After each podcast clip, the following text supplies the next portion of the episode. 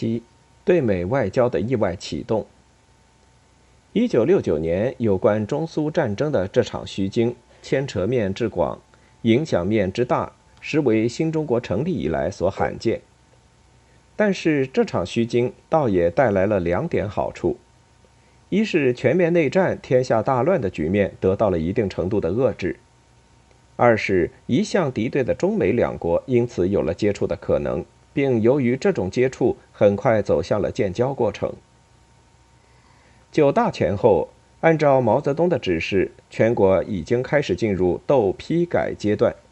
各省市自治区革委会已经成立，但因派性而造成的武斗之风仍未停息，并还有进一步扩大蔓延的可能。据此，中共中央七月二十三日专门发出布告。要求武斗双方立即无条件停止武斗，解散武斗组织，上交武器，拆除一切据点，依法惩办坏人，实行归口再联合。而问题并未得到解决。八月十三日，新疆铁列克提事件发生后，内乱问题成为战备的严重障碍，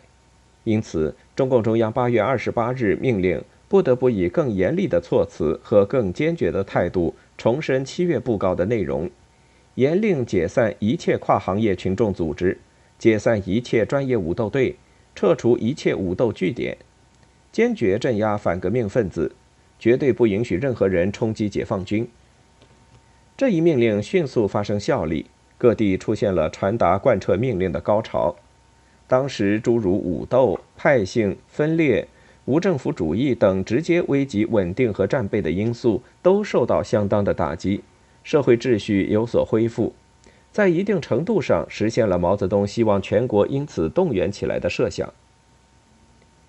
关于对美接触问题，看来也是中国在珍宝岛事件后取得的一个意外收获。严格的说，毛泽东的对美战略很大程度上是建立在其世界革命理念与国家利益的双重基础上的。随着六十年代中苏两党日趋对立，毛对美战略中更多的掺入了革命色彩。文化大革命的进行，不可避免地进一步强化了他对美国的敌视态度。一直到中共第九次代表大会，经过毛泽东修改和审定过的政治报告，仍旧一方面说明美帝苏修如何既互相勾结又互相争夺。一方面突出强调他们共同反华的本质，强调警惕他们发动大规模侵略战争的危险。尽管刚刚发生了珍宝岛事件，中苏关系高度紧张，报告却按照毛泽东的主张继续强调说，美帝国主义是全世界人民最凶恶的敌人。但是毛泽东并非对这种四面出击式的战法毫无顾虑和担心，还在九大期间。当毛还不特别担心苏联大举入侵之际，他就已经在谈论我们现在孤立了，没有人理我们这样的话题，显示出对那些长期依靠中国的世界各国革命党和革命组织不死不活、对中国毫无帮助的不满，继而主张以后要减少对这些党和组织的援助。这表明毛泽东推动全世界革命的热情已经在明显降温。随着苏联入侵的危险日渐加剧，毛泽东不能不重新对美苏的作用进行评估。过去，他始终相信美国是中国以及一切革命人民的最大威胁，苏联不过是起着帮凶作用。现在，这样的认识在现实当中多少有些行不通了。当六月初瑞典大使问周恩来，美国和苏联哪个对世界和平和对中国的安全威胁最大时，周的回答已经变得含糊其辞。他说：“现在还在发展，还要看。”显然，中共中央的估计正在发生变化。在九大结束一个多月之后，周恩来开始强调进一步分析国际形势的必要性。他为此具体安排陈毅、叶剑英、聂荣臻和徐向前四位老帅，一边在工厂蹲点。一边就有关国际问题进行一些深入讨论，说比较成熟的意见可以上报毛泽东。当然，无论毛还是周，他们这时的这种安排，看来还不像一些研究者所强调的那样具有鲜明的目的性。周恩来甚至不急于要老帅们拿什么结果出来，每个月只要求他们议上两三次，这使得老帅们的研讨多少有点神使。而从四位老帅根据几次讨论于七月十一日才最后形成的第一份书面报告中，也可以看出，即使是老帅们对美苏两个超级大国的分析，这时也还脱不开美苏既互相勾结又互相争夺这样一种政治化的分析模式。只不过老帅们比较敏锐地感觉到，美苏的争夺还是主要的，他们勾结起来反华和单独发动对中国的侵略战争。暂时似乎都还不大可能。对美国政策的重视，仍旧是源于美国方面的主动。在四老帅七月十一日的研究报告上，可以清楚地看出，中国方面几乎没有可能将美苏截然分开。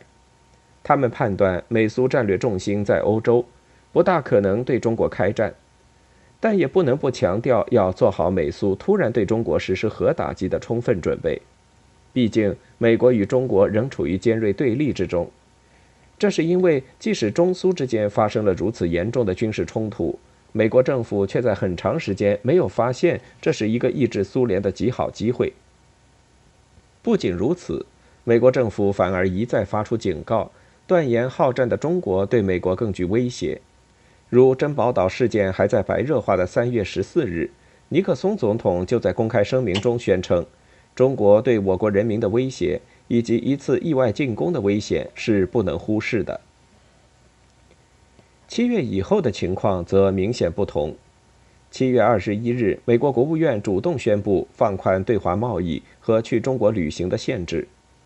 二十六日，柬埔寨国王西哈努克派人转交了一封美国参议院民主党领袖曼斯菲尔德写给周恩来的信，要求访华。并对中美二十年交恶表示遗憾。七月二十五日，美国总统尼克松在出访期间公开表示，继续孤立中国对亚洲不利。八月四日，尼克松在美国国家安全委员会上改变了三月中旬的说法，称在两个共产党大国中，苏联更具侵略性。八月八日，美国国务卿罗杰斯在堪培拉公开发表谈话。声称美国始终在努力打开同中国来往的渠道。与此同时，巴基斯坦等方面都有消息传来，称美国政府有意与中国方面进行接触。针对这种情况，四老帅显然注意到利用美苏矛盾的问题，只是他们的研究继续断定，美国此举更多的其实是想利用中苏矛盾来向苏联施压。与其让美国抓住这根稻草，不如保持高姿态，对其接触要求置之不理，再憋他一段时间。因此，一直到新疆铁列克提事件发生，与美国接触的问题并未提出。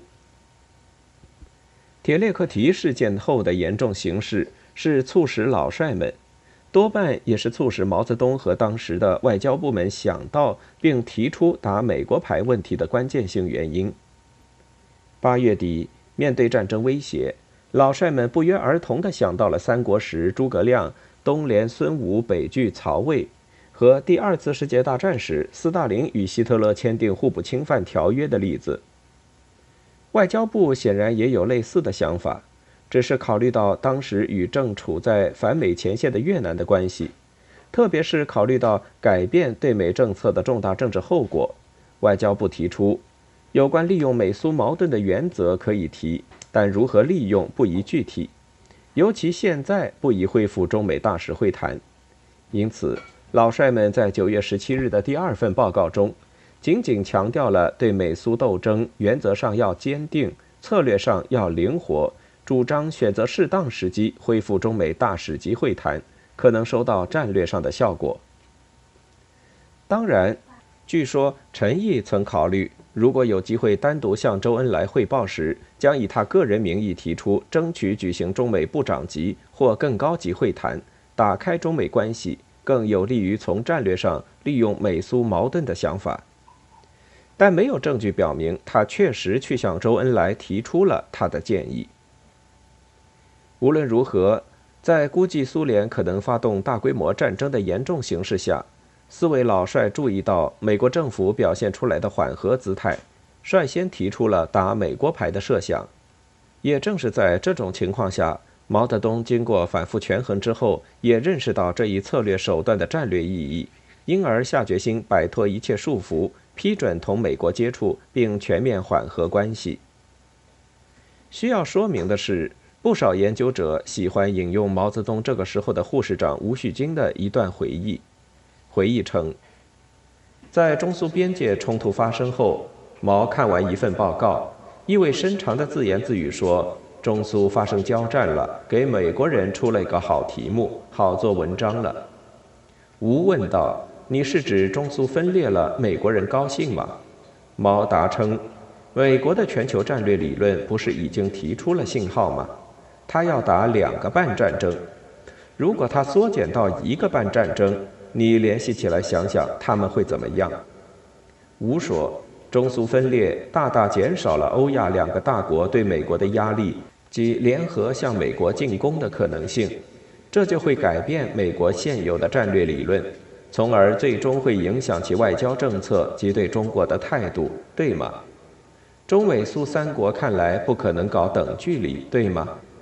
毛说：“又等又不等，随机应变，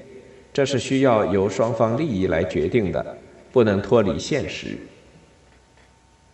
这段对话往往被简单的看成是毛泽东故意安排了珍宝岛冲突打给美国人看的最好诠释，但严格说来，这段对话的真实性或者说确切性多少令人怀疑，因为吴作为一名护士长，如此老练的与毛讨论外交战略理论问题，颇难让人相信。同时，这段对话究竟讲在什么时候，也是一个问题。讲在不同的时间，情况也就不同。事实上，即使毛真有这样的考虑，多半也应当是在七月得到美国转变对华政策的信息之后，而不会是在这之前，因为在这以前，中国方面得到的消息清楚地表明，美国政府方面的态度还是完全敌对的。即使在珍宝岛事件后的一段时间里。美国官员还在继续声称，中国是亚洲和平最危险的战争策源地，美国必须设法对付中国这一潜在威胁。在这种情况下，很难相信毛泽东会有这种欣赏的表示。相反，在七月，美国显露出愿意缓和对华关系的意图之后，特别是八月铁列克提事件发生，战争危机迫在眉睫之后，毛泽东迅速改变看法。捕捉到并设法抓住这个机会不放，以便通过与美国的缓和来达到牵制苏联、避免战争的目的，倒是更合乎逻辑。尽管这样做仍旧未必是毛泽东内心深处所希望的，但考虑到这次战争危机毕竟是新中国成立以来前所未有，毛泽东对其严重性的估计也是空前绝后的。他毅然抛弃意识形态的顾虑。重新从实用主义角度出发，使其统一战线、以夷制夷的法宝是可想而知的。